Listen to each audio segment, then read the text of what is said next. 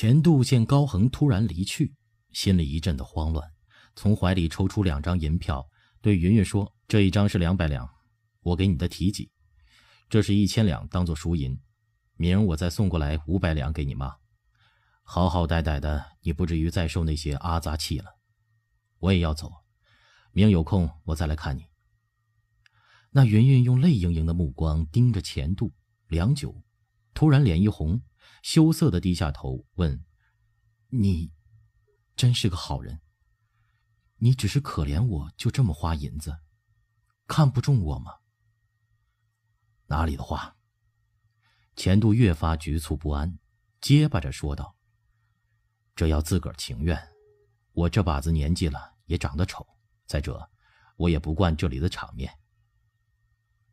我只要你人好。”云云眼中的泪大滴大滴的滚了出来，搓弄着衣角，拭泪泣声说道：“一个女人落到这一步，还有什么挑人的去处？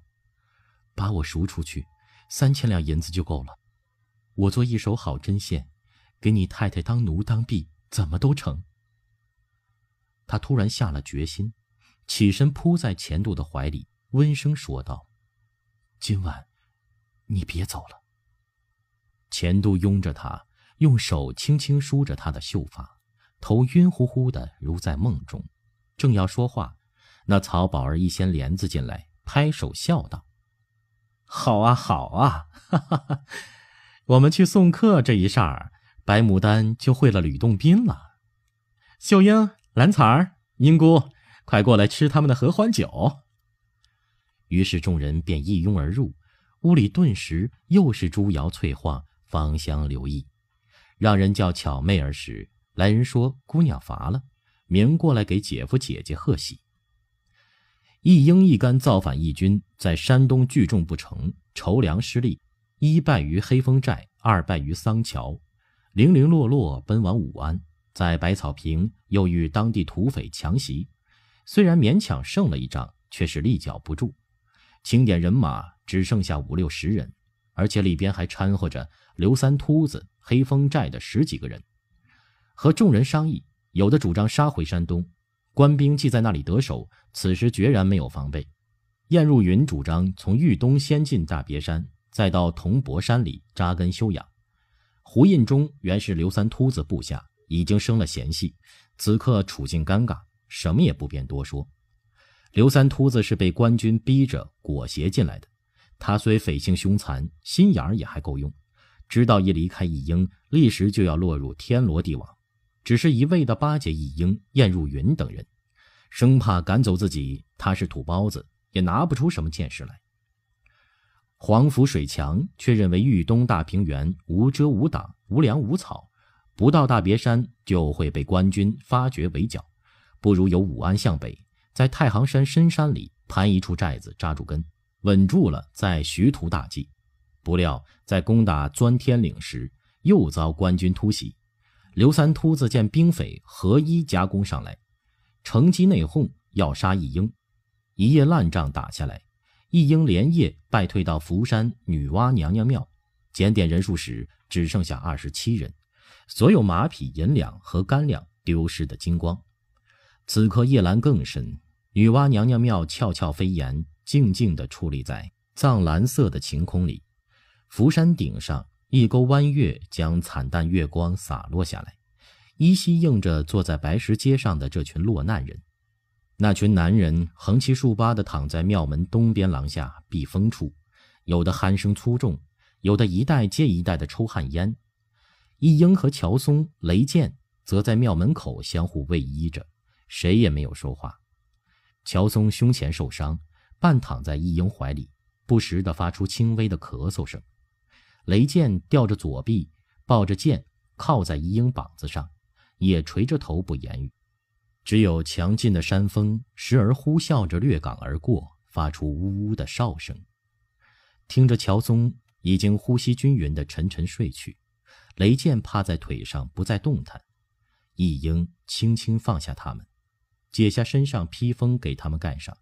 迈着疲困的腿，踱到一块大石头旁边，望着天上的月亮，只是出神。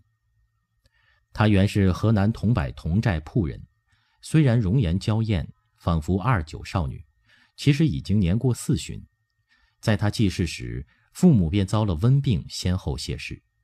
六岁的义英就以讨饭度日。白衣庵的尼姑净空见他可怜，收他在庵中剃度了，法名叫无色，每日照顾庵中香客上供的转果、香火钱，另外做些洒扫庭院、开门闭户的杂活。他名叫无色，但人却越长越娇媚，一双纤手皓腕洁白如玉，眉宇似蹙非蹙，似喜不喜，活脱脱鲜灵灵的，令人一见忘俗。别说同寨铺的人，就是过往的金华权贵、两江大贾，也常慕名驻足，借口送香火钱来安里一睹芳容。有些人肚里还打着糟蹋菩萨的念头，三天两头来搅扰。康熙五十九年，净空圆寂，临终拉着他的手，微声说道：“我问过观音多少次了，你不是这庙里的人，你另有正果，孩子。”当初收留你，为你年纪小，无家可归。如今我去了，你在这里是待不住的。你听我说，不拘怎样，有个好人家，你还俗嫁了吧，这是你的命。果然，净空一去，一英的日子就难过了。他身上常常带着剪刀，上午辰时开门，下午申时关门。一干浮浪子弟，有事没事常来庵中厮混。到晚间丢砖撂瓦，甚至敲门砸窗，吓得他终夜心惊肉跳的，终日神思不宁，有时讷讷自语，有时无端哭笑，落了个半疯半癫的症候。见他动不动就操刀弄剪的，倒也一时无人敢招惹他。忽然有一日，镇上来了个道士，叫贾世芳，在安东控场上演法，看热闹的人围了许多。贾世芳还带着一老一小两个道士共同演法，打场子发科毕，贾世芳立刻端了个空声，圆圈画圆，只有一英献了一些食物，转了一圈，连一文也没收到。贾世芳仰天叹道：“同寨铺乃是玉川道上名镇，想不到人人都是吝啬鬼。”旁边的闲汉们也大声回口。同寨铺过往走江湖的千千万，也没见过一个戏法不变就伸手要钱的。贾世芳微笑着收科作揖，对老者说：“啊，这说的也是，将欲取之，必先予之。飘高师兄，向这里高升米店借米一升，挣来钱还他们一斗。”那白胡子老者答应一声，端着升。到街旁米店去化缘了。这米店林老板平素是个露丝腿上披肉，臭虫皮上刮漆的角色，哪里肯结这个善缘呢？躲了里头不出来。飘高笑着一躬去了。贾世芳也不恼，转身走向一英，审视他良久，说：“有心度化一位女弟子，可惜你华盖不全，不是我门中人。留一卷书给你，好好习修。”日后你另有正果。一阵料峭的山风吹来，一英打了个寒战。朦胧西斜的月色更加灰暗，满山的白石头如虎踞狼蹲，远山近峦起伏不定，仿佛在无声的流动，又像床床的影子在跳跃嬉戏，给人一种诡异神秘的不安。贾世芳临走时说：“你是女娲娘娘座下的金童，男转女身，经历人间苦难后还归本位。此地福山，据说就是女娲炼石补天之处。山上白色浮石都呈蜂窝状，扔到水里，有的竟能漂浮起来。据说是补天石烧化了的石液浮沫凝成。如今山穷水尽，败退穷途。”刚好就落脚在女娲补天之处，冥冥之中，莫非有什么天意？是要在这里归位而去，还是由这里重新生发，再造一个大局面？他下意识地摸了摸胸前，这里藏着他的天书，就是贾师方留给他的，万法秘藏》这部看上去并不十分难懂的书，他已经修习了近三十年，里边颠倒阴阳、遁甲之术应有尽有，甚或炼石成金、撒豆成兵的法术，也都数之甚详，几乎次次都有效验。临到强敌环伺，一百次九十九次不能如意。请神伏击、捉鬼擒狐、去灾禳病这些小法术倒是一行变通，临阵杀敌、定身法定不住人，撒豆也还是豆。自从雍正元年，桐柏县以妖术惑人，派兵捉拿他，被他用喷火炼形术击溃，率徒众扯旗造反，立真主，树大旗，替天行道，先败于九峰山，立身逃往湖广、江西。严法收徒，再拜又逃。二十多年，除了易容术使他仍保持着二十许岁姣好容色之外，其余法术时灵时不灵，总归从来没有派上大用场。他睁大了眼睛，从紫微星座细细端详，找到了他自己的星座——天青神座。紫暗色的天穹像一口钉满了银钉的大锅，扣在芒苍苍的群山上。每一颗星都是那么明亮，一明一灭，神秘的闪烁着，显得那样不可企及、不可思量。陡然间，他想起书中前言说的：“以道胜人，以法驱邪。道不胜法，则法无所用；道胜法，则法不必用。以法助行道，则道昌；道既昌。”行道可也，不必用法。此宗旨，学者不可不知也。恍然之间，他似乎悟到了什么，目中晶莹一闪，自语说：“原来如此，小法术只是用来行道的，不是用来杀敌的。法术要能改天换地，上天何必假手我？”他嗫嚅着，仰面望天，是乾隆有道。还是我奉的真主有道呢，但上天太高太远，无数的星星向我眨眼，却不回答他的疑问。圣使，一个女子声音从身后传来。一英从遐想中收神，回头看时，却是吊着绷带的雷剑，便说：“怎么起来了？有我在这里守风呢，这里断然出不了事。”要是冷的受不住了，男女各点一堆火。雷剑说：“不算太冷。”韩梅和严菊他们问咱们去向呢，咱们要不要答话？又指着左侧山下说：“您瞧。”一英向下看时，果然见幽暗不见底的谷中燃起一道弧形的篝火，似乎还有人在来往添柴。此时，燕入云、黄甫水强。和胡印忠等人也都看见了火光，都凑了过来记忆。十五章，情马无摇，羊钩失势，穷途既短，一劫王刚。燕入云边走过来边道：“那是唐河他们在打招呼。方才听圣使说点火，我看使不得，妖兵追得急，这里一点火，几十里都看得见，不是招风入怀吗？”派个人下山接他们就是了。黄甫水强接口说：“这座福山上下二十多里，他们不见我们动静，能守在老地方吗？这地方方圆几十里都是白浮石，根本没人家。大股妖兵还在长治南边，小股的不敢来招惹。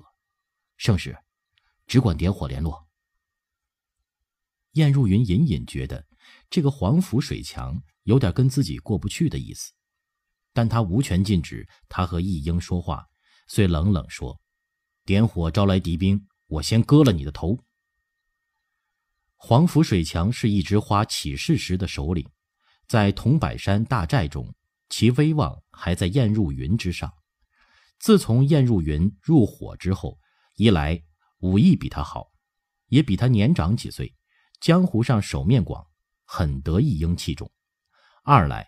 燕入云对义英确实忠诚不二，还另有一份情谊，所以事事容让许多。燕入云自觉举足轻重，有时说话就带着颐指气使的味道。见他此时还摆款儿，黄甫水强不禁怒从心起，轻笑一声说：“谁封过你是总管吗？这几年我都让着你，为的是你是富贵人家，到我们这堆里来不容易，你就越发嚣张。是你拉着圣使去江西，我们才倒着血霉的。在桐柏山好好的，几千人盘占个大寨子，官府十次脚也没动我们一根汗毛。”现在你还敢摆谱，不瞧着圣使面子，兄弟们早他妈的宰了你了。燕入云掉过头，恶狠狠地盯着黄甫水强：“你有这本事？”他语言中透着巨大的压力，充其量你也不过是个土寇。黄甫水强立刻反唇相讥：“土寇我自认了，你是英雄吗？我们在圣使跟前只是效忠。”除了厮杀，性命相扑，没有别的心肠。一英断喝一声：“行了！”二人都住了口。一英说：“这都什么时候了，还打窝里炮？”胡兄弟，你看呢？胡印中一直沉默不语。他一直很受一英信赖，但他毕竟入伙不久，也看出了平素燕入云对一英的情分。只要谁略靠近了点易英，他立刻就犯醋味儿。他也看出易英对燕入云不但倚重，也确实在私情上很有好感。燕入云自有一伙人，黄甫水强在下头深得人心，这也是洞若观火的事儿。他是刚刚入伙的人，不敢趟这汪浑水。胡印中思量许久，轻叹一声说：“我想，还是联络一下的好。”一来是自己兄弟姐妹，二来山下情形不明，叫到一处听听有什么消息，好走下一步棋。当然了，也许会招来官军，不过官军未必有这个胆量，他们属耗子不属鸡，人不上千，动啊都不敢动的。点火，把庙里窗棂子拆下来点着，加一堆火，叫韩梅他们快来会合。一英吩咐完，突然觉得浑身疲倦，坐在石头上说：“兄弟们，把信火点了，还去歇着。咱们几个一走好下一步棋。”弯月形的篝火点亮了，庙里的窗棂幔帐在人中噼啪作响。福山的山顶上火焰冲天，几个造反头领抱剑倚石而坐，像几尊石像一动不动，都在深沉的思索。许久，燕入云才粗重的喘息一声，说：“我们吃亏就吃在没有钱，在山东南边一下子聚集了两千人，由于没有银子供饷，兵器都是锄头、镰刀、叉把、扫帚，怎么打仗啊？圣使的规矩不许打家劫舍，可那是在桐柏大山里种一点打打猎也就能应付了，在外头还这样就不成了，打一个大富豪，我们就撑起架子了。”胡印中说：“这么一味的跑不是办法，我们得有个窝呀。梁山好汉也吃过败仗，一进水泊，官军就拿他们没办法了。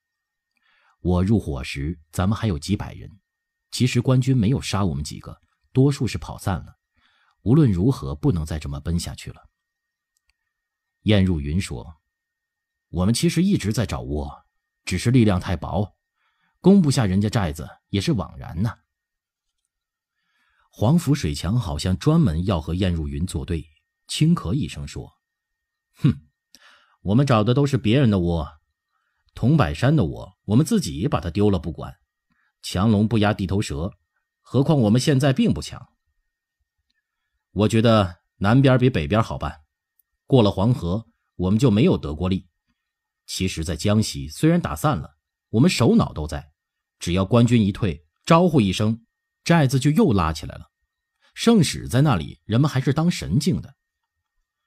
易英也一直在沉思着听，他的感受与众人不同，他觉得朝廷似乎气数未尽，还在蒸蒸日上。